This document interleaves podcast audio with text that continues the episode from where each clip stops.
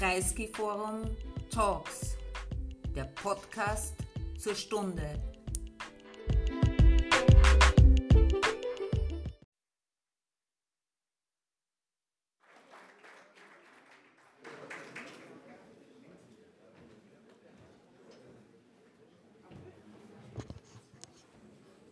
Meine sehr geehrten Damen und Herren, Sie haben es schon vorweggenommen, ich begrüße den Herrn Bürgermeister Michael.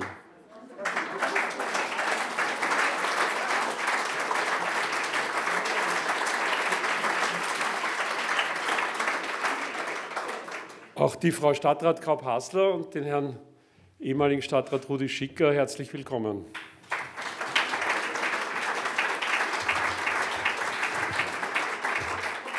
Ja, und unsere ehemalige Stadtschulratpräsidentin. Es ist fein, dass du da bist.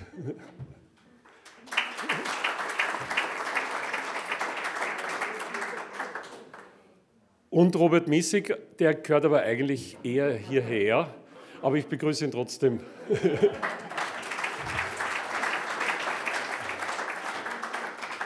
Meine Damen und Herren, ich habe äh, ich kann das sehr kurz machen. Ich habe nämlich ein Vorbild. Das ist also jetzt ausnahmsweise nicht Bürgermeister Häupl, sondern ein anderer Bürgermeister, der von Heinrich Stein, der seit 16 Jahren bei uns Literatur im Nebel eine Begrüßungsansprache hält und ähm, mit folgender Ansprache legendär geworden ist. Mein Name ist Gerhard Kirchmeier. Er ist ein sehr netter Mensch, muss ich sagen. Ich meine das jetzt überhaupt nicht ironisch. Mein Name ist Gerhard Kirchmeier. Ich bin der Bürgermeister von Heinrichstein. Heiße Sie sehr herzlich willkommen Heinrich Stein ist sehr schön, das werden Sie merken. Und im Übrigen weiß ich, dass Sie nicht wegen mir gekommen sind. Das gilt heute für mich.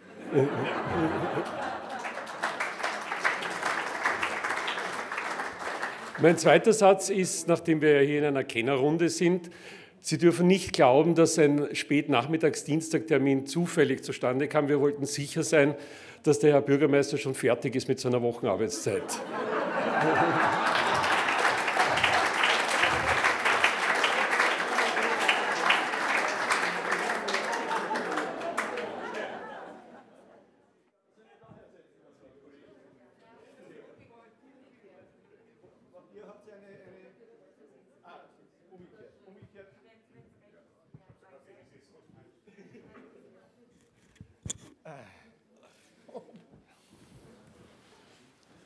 Ja, ich begrüße Sie, ich begrüße euch auch äh, und äh, natürlich begrüße ich am meisten äh, den Michael Häupl. Wunderbar, dass du da bist. Wir reden über das Buch Freundschaft. Das ist ein Ort von Willkommen zu diesem Freundschaftsmatch. Ich darf Sie alle auch begrüßen an den digitalen Endgeräten. Die uns dazuhören, auf den verschiedensten Channels, auch am Falterradio, dass das auch übertragen wird, etwas zeitversetzt. Und deswegen äh, gehe ich ein bisschen in die Zukunft. Ähm, bald ist der 1. Mai. Wie schaut der 1. Mai bei dir aus? Geht man früh, muss man früh aufstehen, gell? Äh, Gott sei Dank kann ich nur sagen, wie immer. Mhm. Oder wie früher. Ja. Äh, denn äh, frühmorgens ist der Besuch bei der Sektion. Mhm. Äh, dann äh, der Besuch in meiner Bezirksorganisation der Partei und dann äh, am Rathausplatz. Also, und schauen wir, was am Nachmittag ist, wenn es regnet. Dann wird es ein bisschen schwieriger. Wenn das Wetter schön ist, dann freue ich mich auf die diversesten Feste, die es am Nachmittag des 1. Mai auch immer gibt.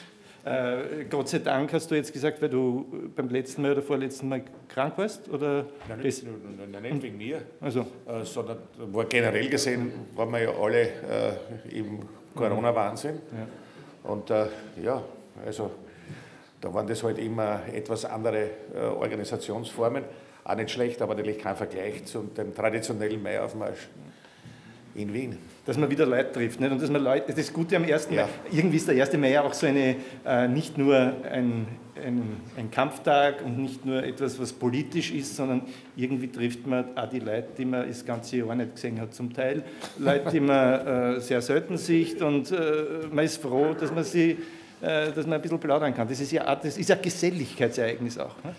Natürlich ist es auch ein, ein äh, Ereignis, wo man sich austauschen kann, wo man sich trifft, wo man tratscht miteinander wo man Neuigkeiten austauscht, wo man äh, weniger Neuigkeiten austauscht, was immer, aber Leute treffen, miteinander reden, ist natürlich ein sehr wesentlicher Faktor, neben den politischen Botschaften, die der 1. Mai natürlich nach sich zieht.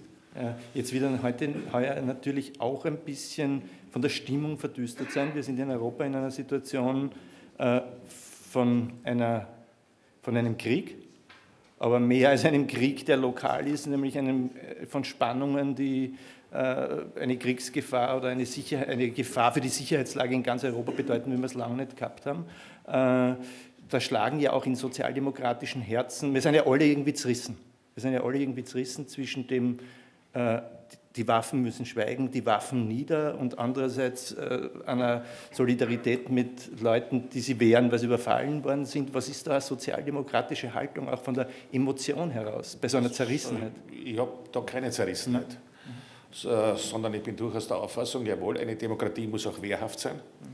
Das sieht man in verschiedener Hinsicht im, Glanz, im Kleinen, war nämlich die kürzliche Aktion von Rechtsradikalen äh, im Ute Bockhaus äh, mir vergegenwärtige, auf der anderen Seite bis hin äh, zu den, zu den Angriffen Russlands auf die Ukraine.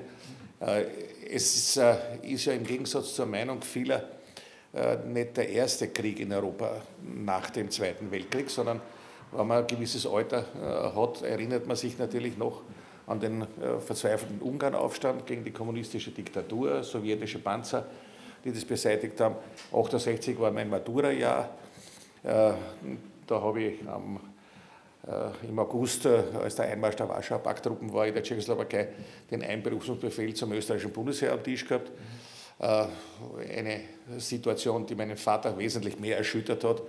Ein ehemaliger Weltkriegssoldat, unfreiwilligerweise, weil ähm, was immer seine politische Auffassung war, ich habe das in dem Buch auch beschrieben, aber jedenfalls war er ein, ein militanter Antinazi ähm, haben ja auch alles natürlich entsprechend äh, vermittelt bekommen, weil wir haben zu Hause darüber geredet, im Gegensatz zu vielen anderen Familien. Äh, weil man äh, von drei Söhnen meines Großvaters äh, zwei äh, im Krieg gefallen sind und nur einer zurückgekommen ist, dann ist das Thema in der Familie naturgemäß. Und so lässt sich das dann, Poldiktatur, vieles andere, Militärdiktatur bis zu den äh, Balkankriegen. Also wir haben vieles. Was das äh, so gefährlich macht, ist natürlich jetzt die unmittelbare Verwicklung durch diesen Aggressionskrieg durch eine Atommacht. Und wenn ich mir vergegenwärtige verschiedene Aussagen des Präsidenten Russlands oder natürlich auch gestern des Außenministers Russlands, dann muss ich sagen, man kann es nicht als Reederei abtun oder als äh, halt die Schwadroniererei äh, verschiedener Leute. Das sind ernstzunehmende Leute. Natürlich wäre es gut gewesen, sie schon wesentlich früher ernst zu nehmen. Ist ja keine Frage. Das hilft mir nur seit dem äh, Einmarsch nichts mehr. Diese Argumentationen, diese differenzierten, äh, sind den Bach runter. Das kann man vergessen. Das ist ein Aggressionskrieg, der ist zu verurteilen. Äh, und daher äh, ist auch hier eine Bewegung, die sich gegen diese Aggression, gegen diese äh, antidemokratischen Maßnahmen auch entsprechend zu unterstützen. Das hat überhaupt nichts damit zu tun, dass man natürlich grundsätzlich als Sozialdemokrat jeden Krieg verabscheut. Gar keine Frage. Aber der Verteidigungskrieg ist etwas, wo man sagen, das ist legitim. Und das muss man auch machen. Und äh, so viel Pazifist bin ich nicht, weil sonst müsste ich ja auch den äh, Februaraufstand der Arbeiter 1934 verurteilen und über keinen Vogel. Ja. Also, äh, das ist ja das war einer der heldenhaftesten äh, Auftritte der europäischen Arbeiterbewegung. Also so gesehen sage ich, das ist für mich überhaupt kein Widerspruch. Ja, die Waffen nieder, richtig.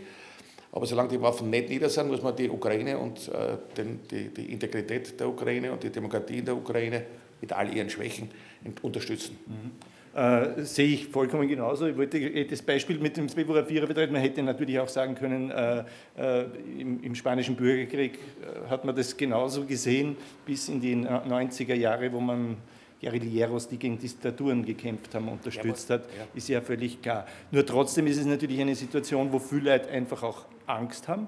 Ja? Und äh, da braucht man ja sowas wie moralische Klarheit und gleichzeitig Besonnenheit.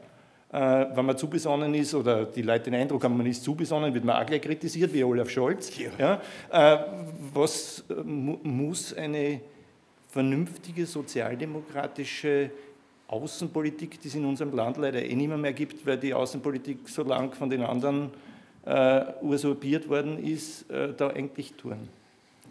Also einfach äh, tatsächlich Besonnenheit an den Tag legen und zu versuchen, Menschen Ängste zu nehmen. Das ist ja ohnehin nicht leicht. Das ist ja gar keine Frage. Selbstverständlich äh, macht sich jeder Sorgen, wenn er die Bilder im Fernsehen sieht äh, von dieser militärischen Strategie der Zerstörung von Städten. Das, dafür ist ja der derzeitige Oberbefehl, militärische Oberbefehlshaber äh, Russlands ja bekannt, dass das eine Strategie ist und genau das findet ja, so wie es in Syrien stattgefunden hat, findet es jetzt auch in, in der Ukraine statt. Natürlich ist das beängstigend, das verstehe ich und Ängste hier zu nehmen ist natürlich beileibe nicht einfach. Nur eins soll man natürlich nicht tun, man soll Besonnenheit nicht mit Zögerlichkeit verwechseln. Äh, das sind zwei verschiedene Paar Schuhe.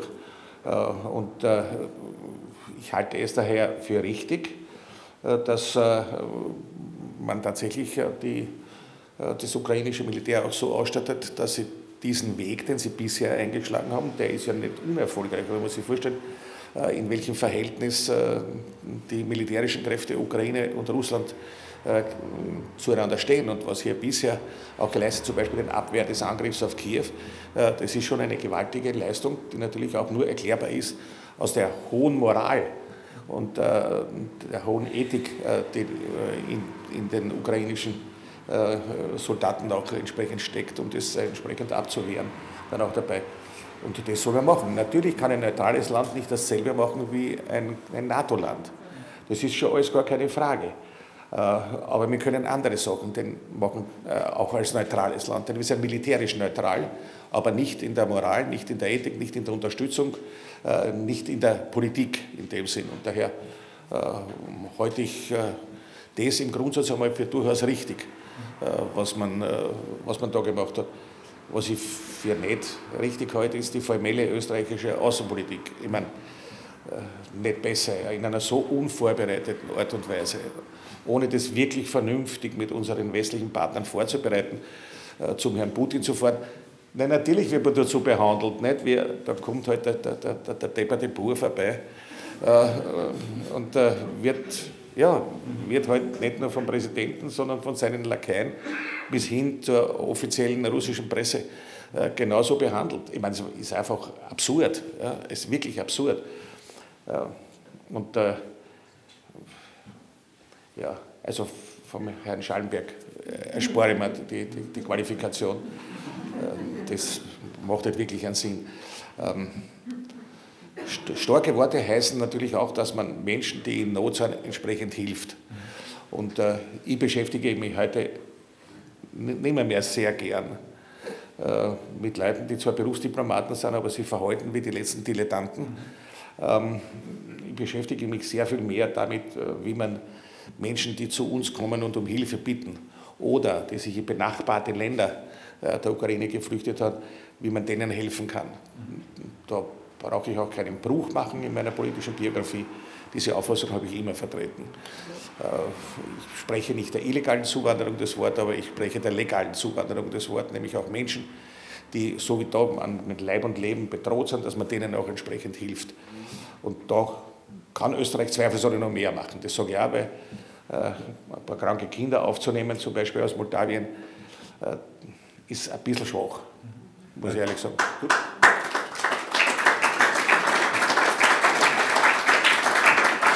Und noch schwächer ist, dass man die dann auch noch ausspült gegen die anderen, die man nicht aufnimmt. Und das sind auch Kinder, die in Moria sitzen. Ne? Das wollte ich ja überhaupt. Also diese Aufdifferenzierung zwischen Vertriebenen und Flüchtlingen ist eine Skurrilität erster Güte. Wenn man von der türkisen äh, ausländerfeindlichen Politik äh, nicht richtig wegkommt ideologisch, versucht man da jetzt zu differenzieren und sagt, ja, das sind ja keine Flüchtlinge, das sind Vertriebene und den Vertriebenen muss man helfen und den Flüchtlingen nicht. Ich meine, einfach Schwachsinn pur, wirklich. Auf der anderen Seite sage ich, es ist mir auch schon wurscht, Hauptsache sie helfen den Leuten. Äh, das, äh, Du bist ja Präsident der Volkshilfe auch. Wien. Äh, ja, Volkshilfe Wien und äh, als Präsident weiß ich jetzt nicht, wie sehr man involviert ist in den täglichen Arbeit, aber äh, hast du da Einblicke, wie das hier funktioniert und ob das einigermaßen funktioniert oder ob es nicht funktioniert? also ich will jetzt nicht von der täglichen Mühsal reden, äh, zum Beispiel bei der Frage der Registrierung und äh, die Defizite im, aus dem österreichischen Innenministerium. Äh, grosso modo bin ich sehr froh über das Klima, das momentan herrscht, das nur von wenigen, wie es der, der Resetaris äh, gesagt hat, von den Störgeräuschen, wie er da geredet hat, äh, von ein paar völlig unbelehrbaren, äh, die halt jetzt immer noch reden davon, dass äh, die ukrainischen SUVs in der Wiener Innenstadt äh, herumfahren. Ein großartiges Bild. Ähm, weil die haben die Ukrainer momentan nichts anderes zu tun, als die Sehenswürdigkeiten der Wiener Innenstadt zu besichtigen. Sonst haben sie ja keine Probleme. Ja? Also ja, es gibt äh, ukrainische SUVs, äh, auch in Wien. Ja? Gar keine Frage. Äh, sind auf der anderen Seite natürlich auch froh, dass es da Leuten gelungen ist, äh, dass sie aus diesem äh, Kriegswahnsinn entsprechend herausgekommen sind. Äh, aber es gibt halt immer noch Leute, die äh, ihre ausländerfeindliche Grundhaltung natürlich auch auf diese Art und Weise ausleben müssen. Es interessiert mich aber überhaupt nicht. Wir sind momentan wirklich sehr froh, gerade auch bei der Volkshilfe, was wir an Sachspenden und an Geldspenden, ähnlich wie die Caritas oder ähnlich wie andere Hilfsorganisationen, das Rote Kreuz, der Samariterbund und viele andere, äh, dass man da auch äh, in sehr, sehr guter Abstimmung, in sehr, sehr gut freundschaftlicher Beziehung, äh, dass wir da den Menschen helfen können, dass wenn sie zu uns kommen, dass sie mal was Frisches zum Anziehen kriegen, also die waschen können, was Frisches zum Anziehen kriegen, Essen, Trinken, allfällig Medikamente. 80 Prozent reisen ja ohnehin weiter, weil sie dorthin gehen, wo schon ihre Bekannten, Verwandten, Freunde auch sind. Aber der, der bei uns bleibt, der soll auch äh, äh, entsprechend unterstützend versorgt werden. Und ich füge hinzu, wir werden von der Volkshilfe niemals trennen äh, zwischen äh, jetzt ukrainischen Flüchtlingen und anderen Flüchtlingen, sondern Flüchtling ist Flüchtling und der bei uns anerkannt ist, dem ist zu helfen und das tun wir.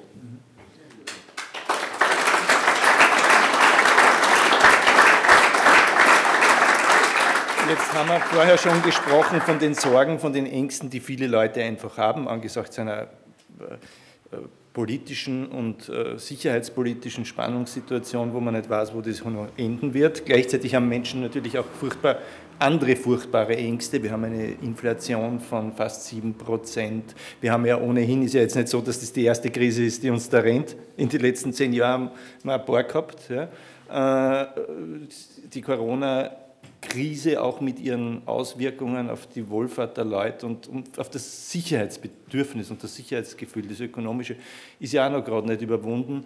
Äh, das ist ja alles nicht so einfach. Wir wissen nicht, ob wir nicht in einem Jahr als Gesellschaft ärmer sind und wie wir diesen Wohlstandsverlust möglicherweise meistern, von Gas bis was weiß ich wohin, ja, und Wohnungen wird alles wird teurer.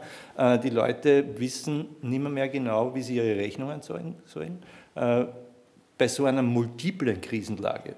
Was wird der Michael Häupl machen, wenn er noch im, äh, im, in Officio wäre? Oh je, das äh, ist verführerisch, diese Frage. Ähm, ich werde das mit Sicherheit äh, jetzt nicht machen, dass ich hier indirekt große, weise Ratschläge den Amtsträgern äh, gebe, insbesondere wenn sie meine Freunde sind, mache ich das nicht. Das wäre unfair, denn ich denke, dann, dass, den, dann die anderen. Dann die anderen. Die, weil ich persönlich den Eindruck habe, dass äh, gerade in Wien da sehr gute Arbeit äh, gemacht wird, wirklich gute Arbeit gemacht wird. Weil sie, wenn wir aus 2015 etwas mitgenommen haben, dann ist es diese gute Zusammenarbeit zwischen der Zivilgesellschaft, den Organisationen, den Hilfsorganisationen der Zivilgesellschaft und der Verwaltung der Stadt Wien. Ich habe bei einem Abschied damals den Satz gesagt, die Verwaltung der Stadt Wien ist ganz hervorragend, wenn sie will. Äh, der Umkehrschluss ist, wenn sie nicht will, ist sie ekelig und, und ungut. Ja, das kennen sie auch. Aber in, dem, in, in diesem Fall, in dem Themenzusammenhang kann ich nur sagen, da, da, hat es damals sehr gut funktioniert, das funktioniert jetzt sehr gut. Natürlich gibt es immer wieder Details, wenn ich halt so mein, mein, mein tägliches Gespräch habe mit den Geschäftsführern, äh, dann äh, wird natürlich immer herumgemanzt. Muss ja auch sein. Aber grosso modo äh, kann ich sagen, das funktioniert wirklich, wirklich ganz gut da dabei und das ist da jedenfalls auch okay. Du meine Güte, dass man weder als Kommune noch als kleines Land wie Österreich jetzt hergehen kann und sagen, so jetzt Schluss mit dem Krieg, das ist ein vollkommener Blödsinn, das hat sich nicht bewährt, das ist ein Schaß, mit Verlaub gesagt, machen wir nicht. Äh, ich meine, das ist ja lächerlich, das ist sowieso klar. Nicht? Ich meine, viel, viel größere und mächtige Leute wie der amerikanische Präsident oder jetzt äh, gerade gegenwärtig der Generalsekretär der Vereinten Nationen äh, können das nicht. Was wir daher können, ist entweder die NATO-Staaten direkte militärische Unterstützung oder indirekte militärische Unterstützung entsprechend leisten. Aber nicht, wir können uns natürlich in den ganzen Sozialprogrammen entsprechend einklinken.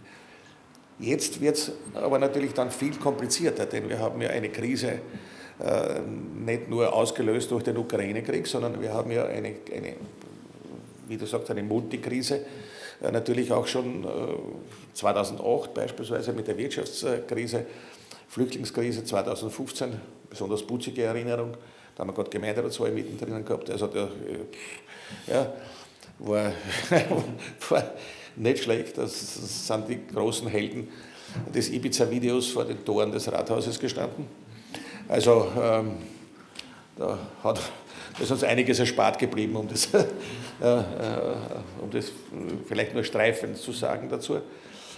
Äh, jetzt äh, kommt natürlich dazu die Teuerungswelle.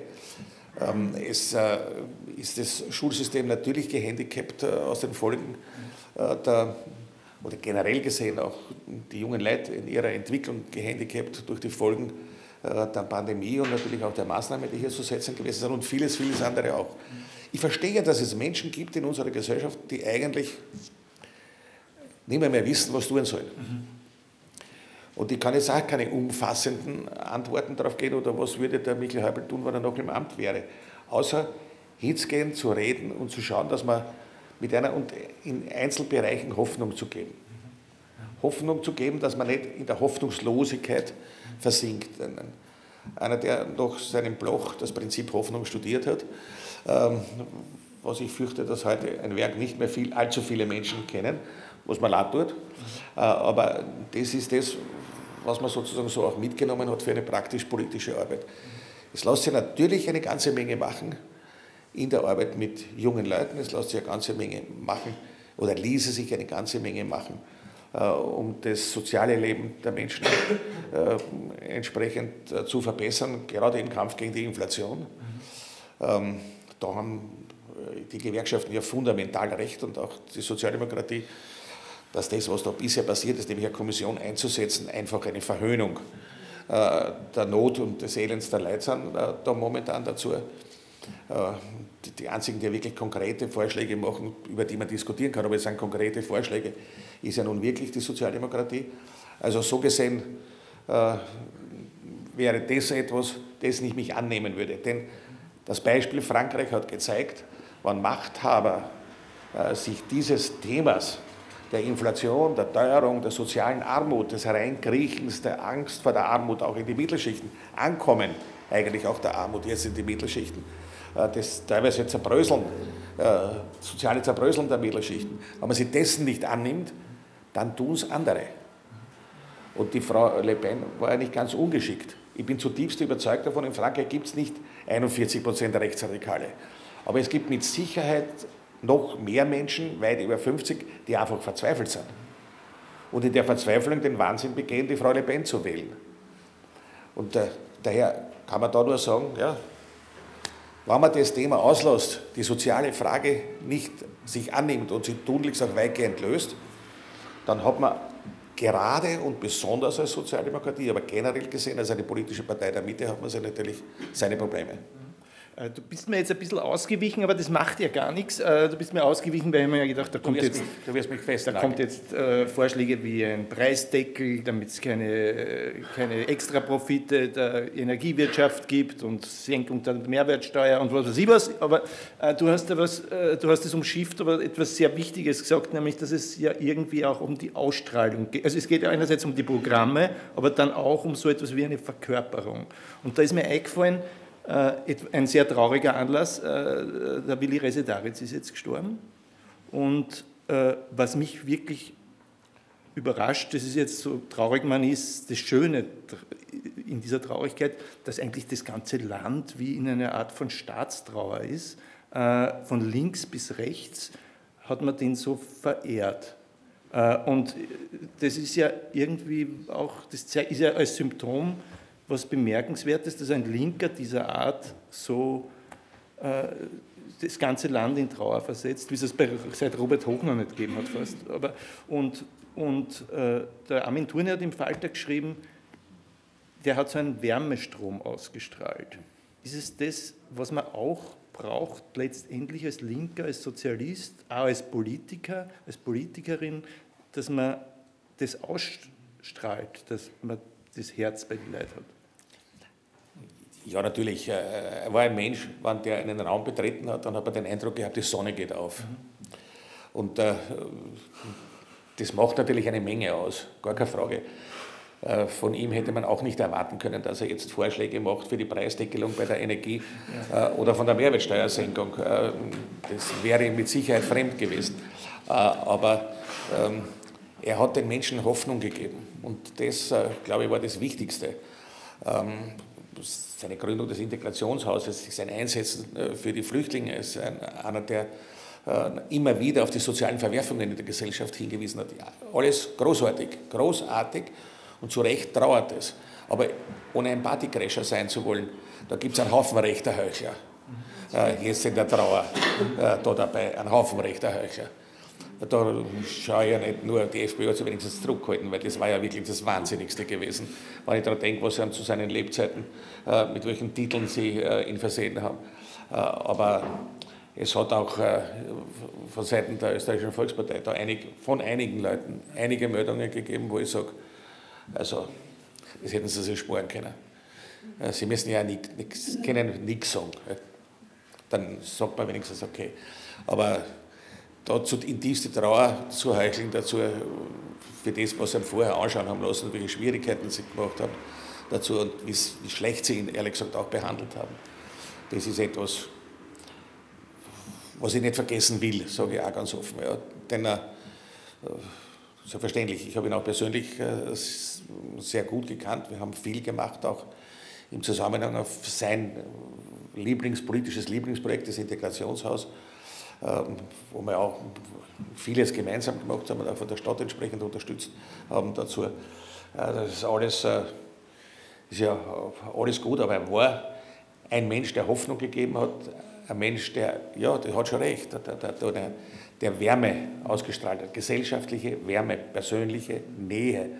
Und das ist in einer Gesellschaft wie heute schon sehr, sehr wichtig und äh, es ist gerade für die Linke angebracht, diese menschliche Wärme, diese persönliche Wärme äh, auch zu vermitteln. Mhm. Äh, Bürokraten mag niemand, mhm. aber solche Menschen schon. Mhm.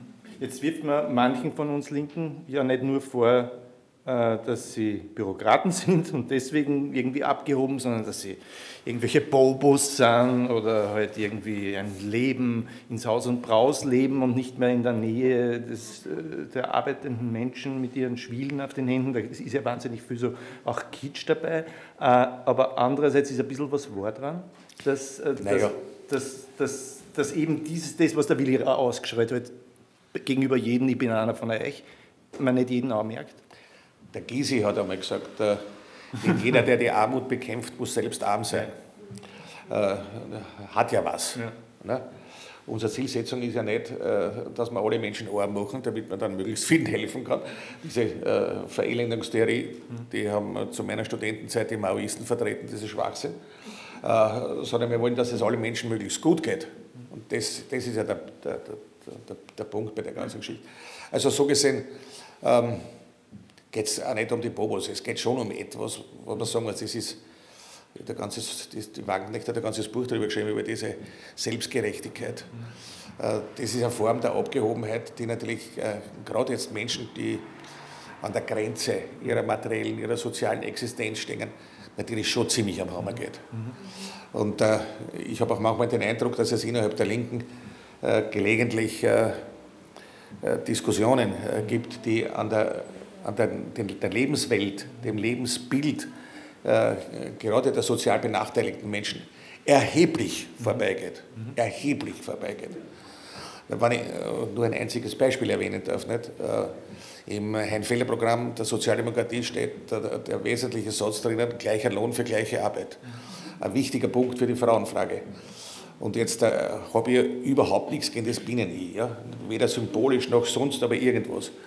Aber wenn ich eine Hierarchie, sozusagen eine Problemhierarchie machen kann, dann ist es für mich ein wesentlich größeres Problem, dass bis heute nicht verwirklicht wurde, gleicher Lohn für gleiche Arbeit, als wie das Binnen-I. Und da, glaube ich, sollte sich die Linke gelegentlich überlegen, was ist denn jetzt wirklich wichtig im Hinblick nämlich auf die Menschen, die ja uns brauchen, die auf unsere Hilfe angewiesen sind. Äh, und das sind halt einmal die sozial schwächeren Leute. Ähm, hast du den Eindruck, die Sozialdemokratie, wie sie jetzt dasteht, äh, tut diesen Wärmestrom ausreichend ausstrahlen? Wir sind ja in einer Situation, wo man das erste Mal wieder Nummer eins ist als Sozialdemokratie in den Umfragen manche haben es 4% vorn, manche sogar 7%. Dann gibt es natürlich immer die Nörgler, die sagen, ja eigentlich bei der Lage der ÖVP müssen wir doch bei 36 sein. Äh, wie siehst du das? Nein, ich bin ja mit den Umfragen eh sehr zufrieden, aber man, darf das nicht verwechseln mit der Wirklichkeit. Äh, der Werner Grissmann war ein hervorragender Skifahrer. Der Werner Grissmann war ein hervorragender Skifahrer, hat bei den Zwischenzeiten immer Bestzeit gehabt, nur im Ziel nicht. Äh, und daher äh, haben mich Umfragen nie rasend interessiert. Die haben mich nicht nervös gemacht. Äh, Wenn hier die Mehrheit im Saal noch weiß, wer der Werner Grissmann ist, dann haben wir ein Problem mit der Überalterung. Also an den Plattenskifahrer wird sich da wohl jeder reden, ne? Weil ein Original, gar keine Frage. Also das, ich halte halt den Kern der Frage jetzt für ehrlich gesagt äh, viel wichtiger als wie die, die Fragestellung, äh, wo man, wo man gerade als solches auch liegt. Denn der, Kern, der Kernpunkt ist, äh, die Sozialdemokratie sollte zumindest ausstrahlen, dass sie für die sozial Schwächeren in dem Land da sind, dass sie sich ihrer Probleme, jetzt zum Beispiel der Teuerung und vieler anderer, entsprechend annimmt dass sie diesen Fragen nicht ausweicht und sich mit irgendwas anderem beschäftigen. Und das ist eine Fragestellung, die halt, äh, ich insbesondere auch mit unseren jungen Freunden sehr intensiv diskutiere, auch mit den Studenten. Äh, ich meine, äh, es gibt, steht gerade eine, eine Stipendienreform zum Beispiel an und einer, der selber drei Jahre VSSD-Vorsitzender war, den schmerzt das, dass ich von unserer Seite her und auch von, unseren, von, unseren Jugend, von unserer zuständigen Jugendorganisation, wie das der VSSD ist, da jetzt nichts her, vielleicht morgen, ich hoffe es sehr, vielleicht äh, am 1. Mai, dann kann man wieder irgendwen beschimpfen. Aber das ist ja, äh, das, ist ja, das sind die wirklich wichtigen Fragen. Weil wenn heute der Prozentsatz äh, der Studenten, die aus Arbeiterfamilien kommen, genauso hoch ist wie du zu der Zeit, als ich studiert habe, und das ist jetzt bald 50 Jahre her, dann ist das eigentlich erbärmlich, mit Verlaub gesagt. Äh, wenn ich daran denke, was Kreisky mit der Abschaffung zum Beispiel der Studiengebühren äh, für wesentliche materielle Fortschritte hier erzielt hat. Äh, ein, ein Mittelschichtkind wie mir, meine Eltern waren Lehrer, Volksschullehrer, ist so das enorm zugute gekommen. Und jemand, der Naturwissenschaft studiert hat, gleich doppelt. Weil jemand, der Jus studiert hat, hat halt die Gebühren zahlt für die Vorlesungen. Bei uns waren die Übungen, die Labors und so weiter noch wesentlich teurer. Und das war natürlich eine riesige Hilfe. Eine riesige Hilfe, äh, dass wir halt studieren können. Und viele von, von Arbeiter, Familien aus Arbeiterkirche hätten damals gar nicht studieren können. Trotzdem ist heute der Anteil der Studenten, die aus Arbeiterfamilien kommen, nicht höher als damals. Da ist was schiefgegangen. Und das Ganze lässt sich ja nicht dadurch lösen, dass man sagt, naja, aber heutzutage arbeiten viel mehr Studenten. Ja, das stimmt. Es arbeiten viel mehr Studenten, als das zum Beispiel zu meiner Zeit gewesen ist. Aber woran liegt denn das wieder? Du brauchst einfach ein vernünftiges Stipendienwesen. Und da ist es schon nicht schlecht, wenn man die Stipendien erhöht, aber wenn man den Strukturen der Stipendienvergabe nichts ändert, und das muss ich schon sagen, richtet sich auch äh, der Vorwurf an die grünen Freunde. Wer an den Strukturen nichts ändert, um soziale Gerechtigkeit in das Stipendienwesen zu kriegen, zum Beispiel auf der Uni, der wird das Problem auch mit einer 12-prozentigen, 4 bis 12-prozentigen Erhöhung, es wäre mehr 4, schau mal an, wer 12 Prozent Erhöhung kriegt bei den Stipendien, aber das wird das auch nicht alleine lösen. Und da erwarte ich mir natürlich, oder würde ich mir schon erwarten, dass man sich dessen annimmt. Das ist eine wichtige Frage.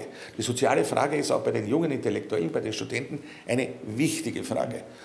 Und daher ein bisschen Krampf ist es schon. In Frankreich haben wir das alles sehr viel früher erlebt mit den französischen, bei den französischen Intellektuellen, vor allem den Linken, äh, die es ja in Selbstgerechtigkeit gebadet haben. Äh, zum Teil sind sie dann nach rechts auch noch abgedriftet, nicht unerheblich nach rechts abgedriftet. Aber äh, das, das kann man sich ersparen. In der ökologischen Frage, ich beschäftige mich 45 Jahre mit diesem Thema wenn wir die Leute nicht mitnehmen und das die ökologische Frage nicht mit der sozialen Frage verbinden, dann geht das schief, dann funktioniert das nicht, weil der überwiegende Teil der, der Menschen dann nicht mitgehen wird. Wir sehen es ja jetzt gerade bei den Energiepreisen, aber wir sehen es auch in vielen verschiedenen anderen. Und das ist halt das, halt äh, das was mich ein bisschen bekümmert, äh, weil auch Leute, die ich eigentlich auf der richtigen Seite der gesellschaftlichen Barrieren mhm äh, sehe, da überhaupt nicht verstehen den Zusammenhang zwischen der Lösung der sozialen Frage und der Demokratie. Das halte ich für zutiefst bedauerlich. Das ist natürlich auch ein bisschen eine Folge davon, dass wir so viele Probleme gleichzeitig haben und 17 gleichzeitig lösen muss. Und das ist natürlich dann schwieriger, als wenn du nur eins oder zwei hast, weil du musst sozusagen das ökologische Problem, das ökonomische Problem, äh, jetzt auch noch Krieg und Frieden dazu, äh, die Versorgungsprobleme. Also man hat eh das Gefühl, man kann ja gar nicht mehr darauf hoffen, dass die Politik mit all diesen Problemen zu Rande kommt. Das ist ja schon ein bisschen auch das Gefühl, das Problem, dass dann die Leute vielleicht oft finden, nicht ihr bemüht euch nicht ausreichend, sondern das könnt ihr ja eh nicht schaffen. Ist das nicht also eine Haltung, die auch ein bisschen Passivität und auch Zynismus und äh, Depression nähert, dann bei den, bei den Menschen und man kann es verstehen. Äh, und dann hat man ein bisschen das Gefühl, die Sozialdemokraten sagen, ja, wir haben nicht für alles einen Plan, aber uns, mit uns wird es langsamer schlechter, was jetzt auch kein Zukunftsversprechen ist. Ist das ein bisschen das Problem? Ja. Es wird, es wird eh alles schlechter, ist natürlich jetzt nicht, das, nicht die Botschaft der Hoffnung. Ja. Ja, weil, Entschuldige, aber da ist ja der Papst noch besser. Ja. Ähm, also so gesehen geht es da natürlich auch darum, jetzt äh, Hoffnung zu verbreiten, aber mit einem materiellen äh, Fundus äh, dazu zu sagen. Natürlich muss man sich zum Beispiel mit Leuten auseinandersetzen, die sagen, die Politik kann eh nichts mehr. Jetzt stellt sich natürlich zunächst einmal die Gegenfrage, wer dann? Weil monothematische äh, Initiativen aus der Bürgergesellschaft heraus lösen das Problem ja auch nicht. Äh, denn äh, ich habe nichts gegen die Frau Thunberg, aber äh, von ihr ist nicht viel anderes hängen geblieben, als dass sie den Politikern vorwirft, sie machen nur bla bla bla. Äh, das äh, mag bis zu einem gewissen Grad sein, aber nur Lösung ist es auch nicht. Und daher denke ich, dass da ganz gutes Beispiel ist, wie man in der Kommunalpolitik vorgeht. Ja, Demokratie ist mühsam. Ja, Demokratie dauert. Das mag in einer guten Diktatur vielleicht anders sein, aber ich halte halt da mit Churchill, ja, die Demokratie ist mühsam, aber ich kenne keine bessere äh, Staatsform. Und wenn der alte Reaktionär äh, das äh, so sagt, wird es schon was für sich äh, letztendlich auch haben. Also es ist mühselig, man muss Menschen überzeugen, man muss Menschen mitnehmen. Und das trifft auf alle Fragen zu. Eine Verbindung der ökologischen Frage mit der sozialen Frage ist ja nicht so schwer. Ich habe das vor langer Zeit einmal schon verglichen mit äh, der, der Marktwirtschaft als einen, einen Fluss. Und der ist sehr unökologisch natürlich, eingegrenzt durch die ökologische, äh, den ökologischen Damm und durch den sozialen Damm.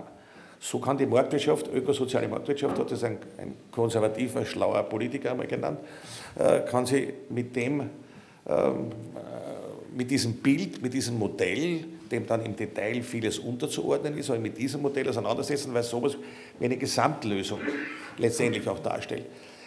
Ich kann daher den Satz von vorhin nur noch einmal wiederholen. Wer in der ökologischen Frage nicht gleichzeitig die soziale Frage mitdenkt und mitlöst, der wird auch in der ökologischen Frage scheitern. Und heute in der ökologischen Frage scheitern heißt in der Klimafrage scheitern und das ist schlicht ergreifend eine Katastrophe. Nicht von heute auf morgen, das ist ja das, das Böse daran, des Schleichenden an diesen schleichenden Katastrophen. Das wird, wie wenn man ein Blutdruckkranker ist. Ne? Das ist auch nicht von heute auf morgen tot, aber mit der Zeit wird man ganz schön krank, äh, wenn man dieses Problem nicht löst. Und da, da gilt das auch. Aber bei einem Bluthochdkranken muss ich halt auch schauen, dass der seine Medikamente sich leisten kann. Äh, beispielsweise, dass der die Möglichkeit hat, äh, das äh, auch entsprechend sozial abzufedern, sein, seine Therapie. Und das gilt natürlich auch in der ganzen Frage der, der, der, Ökologie. Und wenn man dann noch die Ökologie festmacht, mit Verlaub gesagt, bei allem Grundverständnis, das ich habe für die junge Ökologiebewegung, aber das festmacht an der Straßen, von dem ein Wohnbau für 60.000 Menschen abhängt, dann fehlt mir sehr viel an Verständnis. Das muss ich wirklich ganz offen sagen, denn auch Elektroautos brauchen Straßen und Busse brauchen auch Straßen. Und ich kenne keine Siedlungen, keinen Siedlungsbau ohne Straßen. Und äh, jetzt rede ich ja nicht, dass die jetzt 3,7 Kilometer weg ist von der, äh, von der Lobau. Und ich niemals einem Projekt zugestimmt hätte, hätte sich der Lobau gefährdet, als äh, einer, der damals in vielen nächtlichen Gesprächen mit dem niederösterreichischen Landeshauptmann unter Beiziehung von relativ viel Schnaps äh, die, äh, das Einverständnis zur, zur Bildung dieses Nationalparks Donau eingeholt habe. Äh, mir war das immer sehr wichtig und nie hätte ich etwas zugelassen, was diesen Nationalpark zerstört. Auch jetzt nicht. Und äh, hat man jetzt 20 Jahre das Lobau-Tunnel nicht gebraucht, können wir noch 10 Jahre darauf warten. Das ist mir gar nicht mehr das Wichtige. Aber dass man den Wohnbau in Wien verhindert, äh, bei dem Wien hat den größten Zuzug, wie wir heute gehört haben aus der Statistik. Äh, das, also das ist für mich nicht einsehbar. Das, das verstehe ich nicht. Weil dann haben wir das, können wir das Projekt in der Donaustadt machen, dann haben wir in Favoriten kein Projekt mehr umsetzen können, gar nicht. Das geht nicht. Wir brauchen diesen sozialen Wohnbau. Äh, natürlich in einem modernen Wohnbau, natürlich in einem, äh, mit, mit ökologischer Beheizung. Jawohl, ich bin dafür, dass wir aus den fossilen Energieträgern rauskommen. Es gibt in Wien einen hervorragenden Vorschlag äh, dafür, wie man mit der Geothermie äh, aus diesem äh, Themenfeld herauskommen kann. Es gibt einen Finanzierungsbeschluss, zum Beispiel der Wiener Stadtregierung. Das ist ja alles nicht nichts. Und da kann ich nicht sagen, das sind ökologische Verbrecher, nur deswegen, weil sie Wohnen bauen wollen oder Straßen dort hier bauen. Also das haut nicht hin. Wenn man nicht den Leuten eine soziale Perspektive gibt, wird man auch die ökologischen Fragen nicht lösen können. Mhm. Ah, ganz deiner Meinung. Mein einziger Einwand war, die Jugend darf auch ein bisschen übertreiben und außerdem sind es natürlich Verbündete, mit denen man vielleicht den Konflikt nicht so an die Wand fahren hätte lassen müssen. Aber das müssen wir jetzt gar nicht diskutieren, weil wir haben so viel noch zu reden, das ist ein Wahnsinn. Das, das kann man ja, kann man, natürlich hätte das nicht unbedingt sein müssen, aber zum Gespräch kennen schon immer zwei. Ja. Und ich kenne die Uli Simmer jetzt wirklich schon sehr lange. Und die Uli Simmer ist ja nicht jemand, der aus einer sozialistischen Jugendorganisation kommt, sondern, sondern genau aus so einer, einer Öko-NGO. Äh, und die ohnehin enorm Geduld hat. Also ich will ja gar nicht an unsere politischen Vorgänger denken, wie die umgegangen waren damit. Also, ja, mhm. lass, das können wir wirklich lassen, ja, ja dazu. Äh, aber zum Gereden kann immer, kann immer zwei Leute äh, oder, oder zwei Gruppierungen dazu. Und jetzt gebe denen ja, denen, denen Jungen ja noch einmal zu, zu, zu 90 Prozent recht und ich verstehe auch, dass man da Druck ausübt, dass tatsächlich auch schneller was weitergeht in der ganzen Frage des Climate Change und den Maßnahmen dazu. Das ist gar keine Frage, ist völlig klar. Nur soll sich nicht die falschen Hassobjekte aussuchen. Wenn man sagt, die Sozialdemokratie ist der Hauptfeind der Ökologiebewegung, dann äh, hat man was. Ja? Und dann unseren Leuten zu sagen, aber das sind eigentlich unsere Verbündete, die uns da als Hauptfeind bezeichnen, ist auch ein bisschen schwierig. Ja, ist auch ein bisschen schwierig.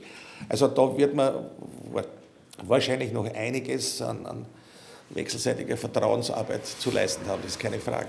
Ja, ein bisschen lernen auch und äh, ein bisschen Erfahrung miteinander machen. Es war schon besser. Äh, Erfahrung hast du ganz viel in diesem Buch aufgeschrieben. Jetzt, ich habe viel zu viel jetzt über, die, über das Aktuelle geredet, aber es ist ja auch so interessant und interessiert, glaube ich, auch viele auch unsere Zuseher. Ähm, äh, dieses Buch äh, beschreibt die letzten, was sind es eigentlich, 50 Jahre, also es sind natürlich mehr, aber wie du dann nach Wien gekommen bist, ist jetzt auch schon 50 Jahre circa her. Äh, du kommst aus einem kleinen Dorf oder Kleinstadt, ja, äh, St. Christophen. Ist ein Dorf. Ist ein Dorf. 550 Einwohner hat es gehabt, wie ich jung war. Jetzt hat es im Winter 350 und im Sommer 1700. Ja. Äh, in Niederösterreich, St. Christophen, aus einer ÖVP-Familie, christlich-sozial, zumindest von der Weltanschauung her. Und dann bist du nach Krems, dazwischen war noch ein bisschen was anderes. Äh, wann hat die Rebellion begonnen? Oder hat die gar nicht begonnen da noch? Ist das, war das ganz normales Teenageralter? Leben? Naja, ein ganz normales Teenageralter war es nicht. Äh, nachdem ich schon zu dem Zeitpunkt aus dem zweiten katholischen Konvikt herausgeflogen bin. Ja, okay. Äh, ich dachte mir, das ist üblich. naja, also ich will ja nicht bestreiten, dass eine gewisse jesuitische Ausbildung für einen Sozialdemokraten durchaus äh, vernünftig und, und, nützlich ist. Äh, ist, ja, ist, ja, keine Frage. Aber das muss auch seine Grenzen haben. Und deswegen äh, bin ich natürlich aus, es war einen 15-Jährigen so einzuschränken, wie das in einem katholischen Konvikt, das funktioniert natürlich äh, jedenfalls mit mir nicht. Ja. Und so, und, gut, sehr zum Leidwesen meines Vaters äh, bin ich dann aus dem zweiten Konvikt ausgeflogen und dann hat er es aufgegeben. Ne? Ähm, aber äh, das Ganze war alles mehr, äh, war nicht sehr politisch. Also es war nicht alles so überlegt, es war eine gewisse Rebellion gegen, den, gegen die sehr stringente alte Pädagogik in, den, in den katholischen ähm, Konvikten. In Krems bin ich ja in eine normale öffentliche Schule gegangen, ich war nur in den Beristenkonvikt am Bergo. das war eine gewisse Form der Rebellion dagegen, aber politisch in dem Sinn war das nicht. Mhm. Politisiert wurde ich eigentlich erst, als ich in die Stadt gekommen bin, als ich auf die Universität gekommen bin äh, da war plötzlich alles anders. Das hängt natürlich auch zeitlich zusammen dann mit dem, Sieg von Kreisky.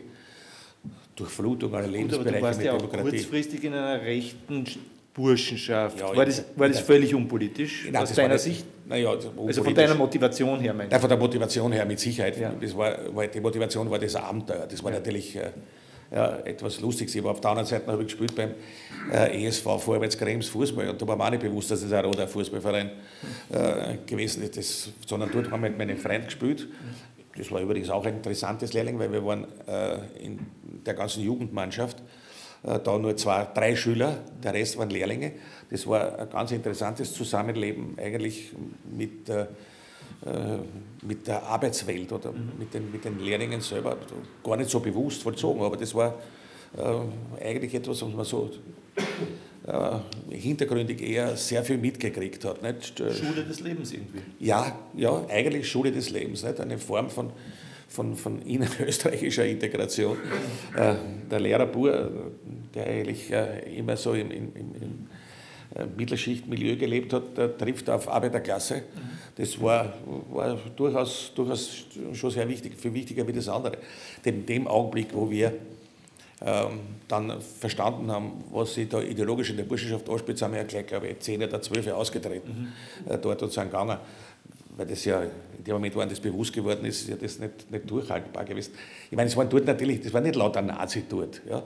Aber äh, es war schon so, dass es äh, das Grundklima natürlich etwas war, was in dem Augenblick, wo man es geschnallt hat, äh, nicht mehr machbar gewesen ist. Ne?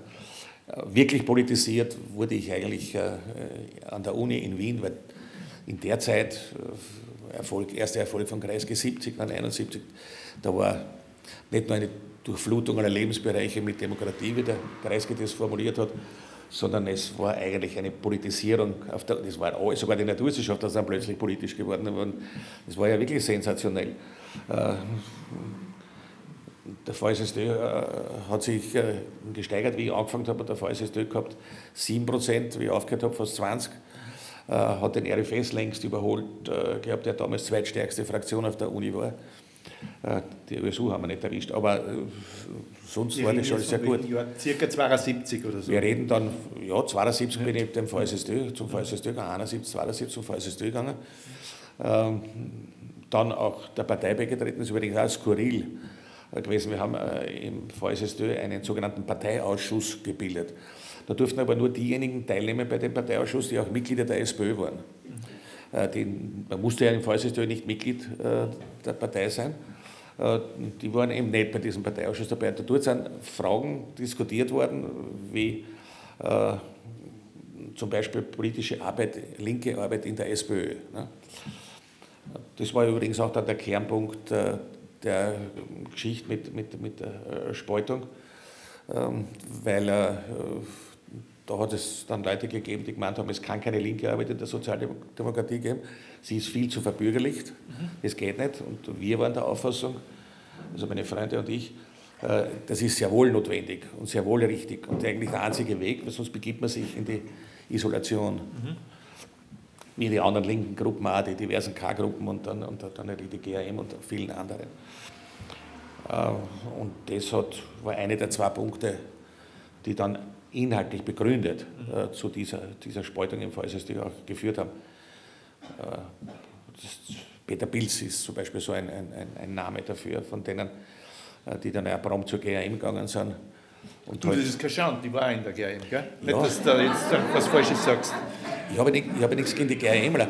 Aber, und vor allem, sie waren ja, eine Zeit lang waren sie insofern für uns natürlich ein bisschen lästig, weil sie als sogenannte Entristen versucht haben, äh, in der Sozialdemokratie entsprechend Fuß zu fachen. Das war ein bisschen lästig.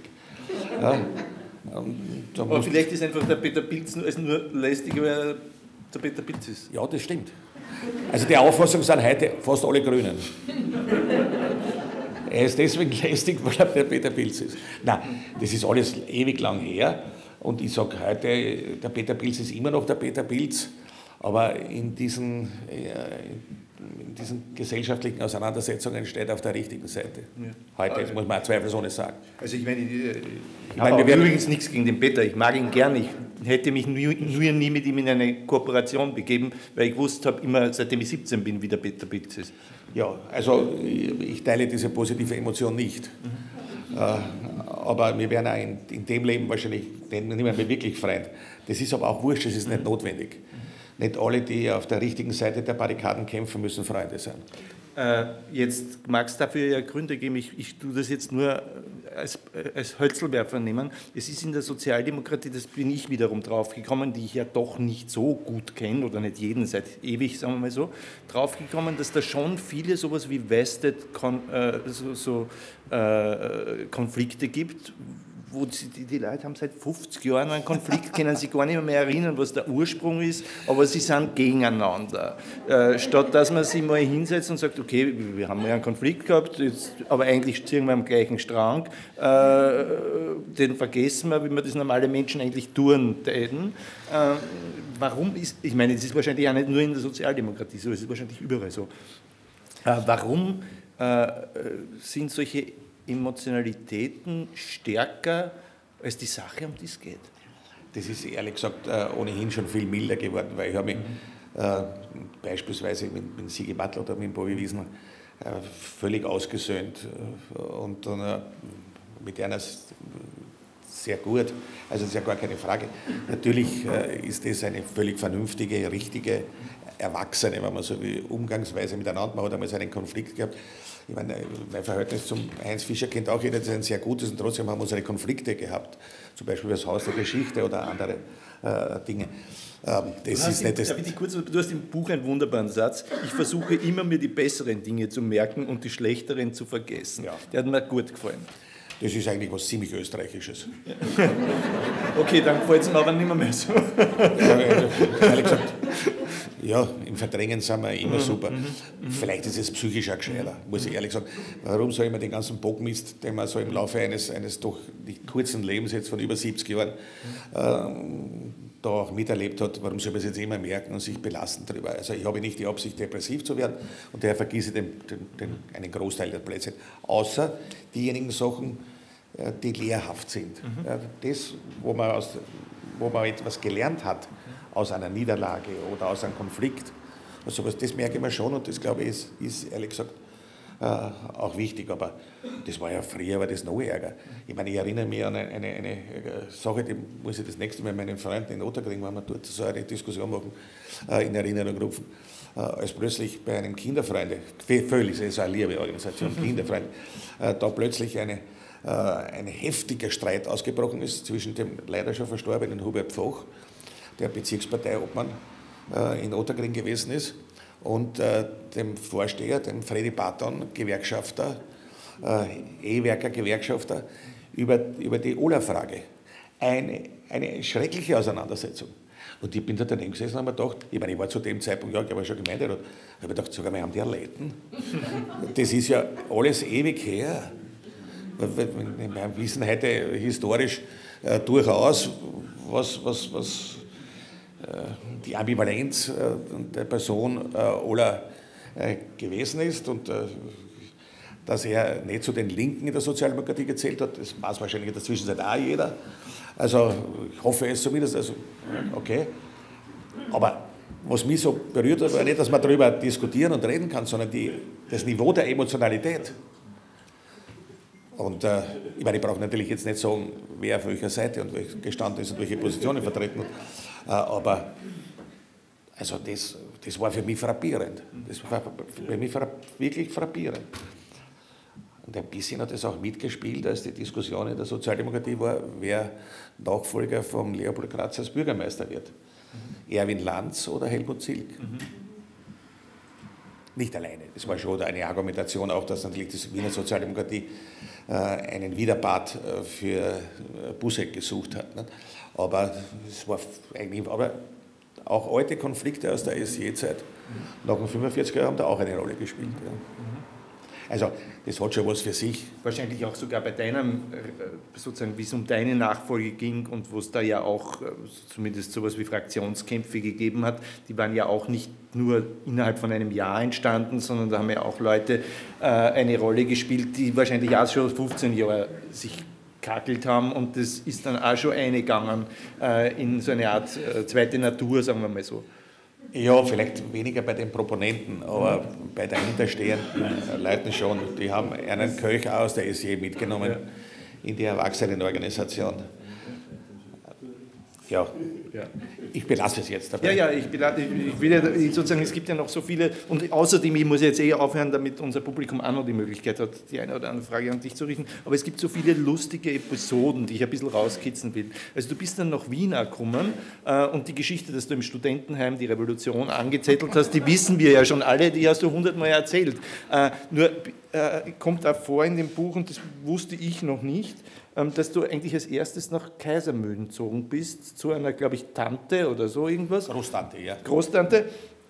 Und im Café vis-à-vis, -vis, das war das Café vom Hansi Orschot. Das ist ein Irrtum, das ist ein Irrtum, den korrigieren wir dann später. Ich habe mir immer eingebildet, das hat einen gehört. Das ist ein Irrtum, er hat im 15. Bezirk ein Kaffeehaus ah. gehabt. Äh, aber er war relativ oft dort und zwar so, so oft, dass ich glaube, das gehört. Aber für mich war das eine Schulung dort. Ich bin da also als, als ganz junger Student vom Land gekommen, also Krems ist ja immerhin, da habe ich schon 22.000 Einwohner gehabt, äh, aber ich bin dorthin, ich habe kaum die Sprache verstanden. Das ist ja fast so, wie wenn ein Wiener nach Vorarlberg kommt. Also das ist ja alles nicht so ganz einfach gewesen. Ich habe dort einfach wirklich einen, einen, einen Schnellsiedekurs in Wien äh, bekommen wirklich ausgebildet in Wien wurde ich natürlich dann in Ottergring. Das ist ja, ist ja keine Frage. Nicht? Aber äh, das war dort also bemerkenswert. Es war ja wirklich ein Crashkurs, weil ich war dort nur drei Monate, weil das war eine, eine der Geschichten wieder, die mein Vater eingebracht hat. Das bei der Großtante war eine Wirtin, eine ehemalige Wirtin, eine pensionierte Wirtin in Kaisermühlen, war mit dem jungen Studenten äh, der noch dazu schon seine, seine Soldatenzeit hinter sich hat, also mit diesem jungen Mann, ist natürlich überhaupt nicht zurande gekommen. Ne? Also das, nach drei Monaten war dieses Experiment auch wieder beendet. Zum Leidwesen, wiederum zum Leidwesen meines Vaters, aber es, ich habe gesagt, Vater, tut mir leid, aber geht nicht. Dann war die Revolution im, äh, im, im, im, Studentenheim, ja. dann war der VSSDÖ, dann war der Streit im VSSDÖ, Mattel, ja. Dings. Äh, das haben wir alles schon gestreift und dann bist du in die Politik eingestiegen, also in die größere Politik und als Bürgermeister warst du dann so, also du warst immer ein Linker und gleichzeitig hat man dir aber immer also zugeschrieben, dass du der Großkoalitionär bist, guten Kontakt zum Erwin Bröll, äh, spielte da auch ein bisschen das Niederösterreichische eine Rolle. Das war ein, Roder, ein linker Roder in Wien, der aus einem schwarzen Elternhaus im Dorf aus Niederösterreich kommt, da eine, eine, eine Ader und eine Faser, einen Faden dafür hat? Nein, das sind mehr persönliche Kontakte gewesen, weil ich darf schon erinnern, dass ich äh, die erste rot-grüne Koalition, ja. äh, Koalitionsregierung gebildet habe in Österreich. und die über zehn Jahre äh, ja auch äh, funktioniert hat. Und ich denke auch ganz gute Arbeit, äh, grosso modo, wenn man wirklich äh, die Substanz anschaut, ganz gute Arbeit äh, geleistet hat. Aber es ist richtig, es gibt, hat für mich immer ganz gute Kontakte gegeben zu jenen Konservativen, die die christliche Soziallehre ernst genommen haben. Das war der entscheidende Punkt. Was weiß ich, ein Christian Konrad oder ein, ein Erwin Bröll, eine Menge Leute, die alle ein bisschen so ähnlich gedacht haben wie mein Vater. Mhm. Mein Vater war primär Katholik und dann war er ÖVPler. Mhm. Da kann man natürlich auch darüber diskutieren, ja, alles. Äh, aber wenn jemand die christliche Soziallehre ernst nimmt, dann ist er ein Bündnispartner für einen Sozialdemokraten. Äh, und um dieses Bündnis, das ist eher ein Erbe von Kreisky. Mhm. Um dieses Bündnis habe ich mich immer sehr bemüht, was, denn es war schon richtig, was unser Großvater, unser politischer äh, da gesagt hat, weil der einmal, da war ich noch VSSD Obmann, da hat mir gesagt, was macht ihr denn mit den mit die depperten Kommunisten? Schaut, jetzt macht was mit den jungen Katholiken. Das ist viel gescheiter. Ist in vielfacher Hinsicht auch ähm, politisch, strategisch richtig. Das hat sich in der Friedensbewegung ja dann auch bewährt gehabt, weil der Friedensbewegung äh, waren die Kommunisten waren äh, gegen die amerikanischen Mittelstreckenraketen, aber für die sowjetischen. Äh, die junge ÖVP war für die amerikanischen Mittelstreckenraketen, aber gegen die sowjetischen. Wir waren für gar keine Raketen. Da nicht und dort nicht. Und das waren die jungen Katholiken auch. Und das war wirklich dann erkenntlich, da bist mehrheitsfähig. Ja, als, als, als junger Linker bist du da in diesem Bündnis mit den Katholiken, bist du in bestimmten Fragen deutlich mehrheitsfähig. Und äh, das war für uns etwas so, wo wir, wo wir gesehen haben, der Alte hat recht. Es, ich meine, vielleicht ist es auch eine Altersfrage, aber ich ertappe mich immer, mehr, immer häufiger beim großkoalitionären Denken.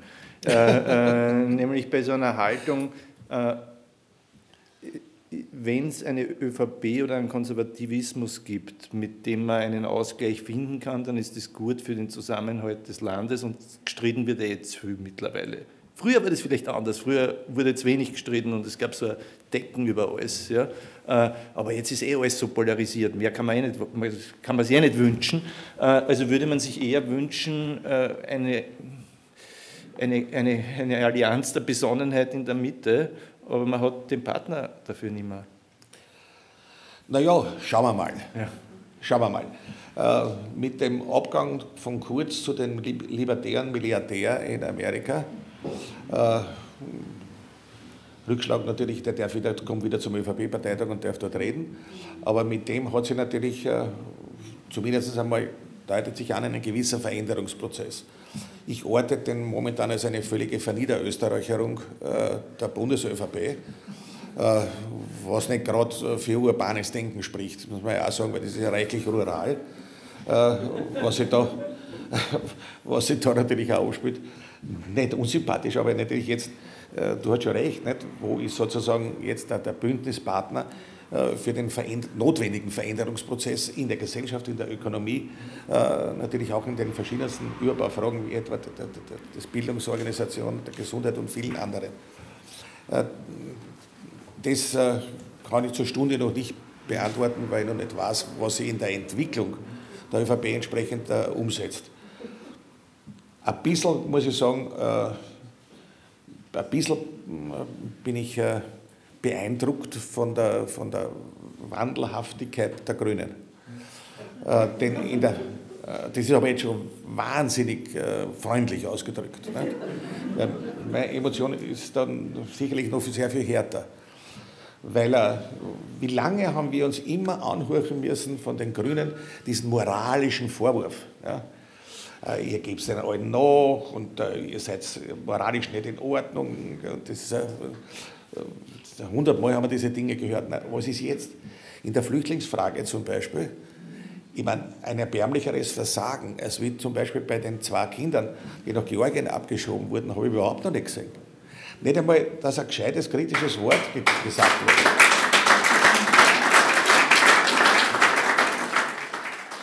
Wie wir, wie wir von der Volkshilfe gemeinsam mit den Kinderfreunden und gemeinsam zum Beispiel mit dem Christian Konrad auch den, den, den Obonia und anderen so eine Stehkundgebung organisiert haben vor dem Innenministerium, da war kein einziger Grüner da. Und das ist ein Punkt, wo ich sage, es gibt, es gibt Grenzen. Das geht nicht. Äh, da sage ich, das, für das werden Sie irgendwann eine Rechnung zahlen. Für dieses politische Rechnung zahlen. Für dieses, wie finde ich jetzt ein Wort, ohne dass ich ordinär wäre, aber für diese Nachgiebigkeit, sagen wir es einmal so, gegenüber den Koalitionen, bist du narrisch, dass mir jetzt Nachgiebigkeit eingefallen ist. Äh, für diese Nachgiebigkeit gegenüber den Koalitionspartnern. Ja. Also, aber hoffentlich wird die Rechnung auch nicht zu groß, weil vielleicht brauchen wir es nochmal. Ja, eh. eh. Jetzt warten wir noch ein bisschen. Wollen sie eh noch gleich, nicht gleich. Wir können einmal anschauen, wie eine Dreierkoalition zum Beispiel in Deutschland funktioniert. Mhm. Wobei man ein bisschen, ja, also schauen wir mal. Wobei, da muss man sagen, äh, bei allen Vergleichen, die Neos sind nicht so schlimm wie die FDP, oder? Äh, das kommt wahrscheinlich dann darauf an. Ja. Aber ja, das ist richtig. Sie sind auch äh, in dem, wo ich eigentlich äh, äh, mir sehr genau dann auch das, das aktuelle Regierungsprogramm der Stadtregierung angeschaut habe. Das hat meine ursprünglichen Befürchtungen falsifiziert, weil da ist keine Spur von Neoliberalismus drin zu finden. Wann die ÖVP bei der Diskussion über die Regierungsbildung der jetzigen Stadtregierung dort vorgeworfen hat, äh, den Neos, sie haben einem lupenreinen sozialdemokratischen Programm zugestimmt. So habe ich das nicht als Vorwurf erkennen können, äh, sondern war eigentlich sehr zufrieden in Kenntnis jetzt des Programms. Äh, aber es ist, ja, in verschiedenen Fragen, wie zum Beispiel Schulpolitik oder Bildung, haben wir mit den Neos früher schon eine hohe Übereinstimmungen auch gehabt, auch was die Liberalität zum Beispiel in Kulturfragen und Ähnlichem betrifft. Also das ist eh keine Frage. Ich glaube, das ist ja ganz gut, kann ganz gut funktionieren. Ja, die stimmt. Insofern auch eine Ampel wäre, äh, ist immer ein Spagat, aber wahrscheinlich nicht so ein Spagat in Österreich wie in Deutschland. Aber gut, sind wir eh noch nicht so weit. Wir sind bei weitem noch nicht so weit. Schauen wir mal. Ja. Obwohl, schön war schon. Und weit ist es auch nicht mehr. Schön war es schon. Weil die ÖVP einmal gemeinsam mit der FPÖ auf der Oppositionsbank sitzen zu sehen. Also ehrlich gesagt, ich weiß, dass nicht Weihnachten ist, aber schön war es schon.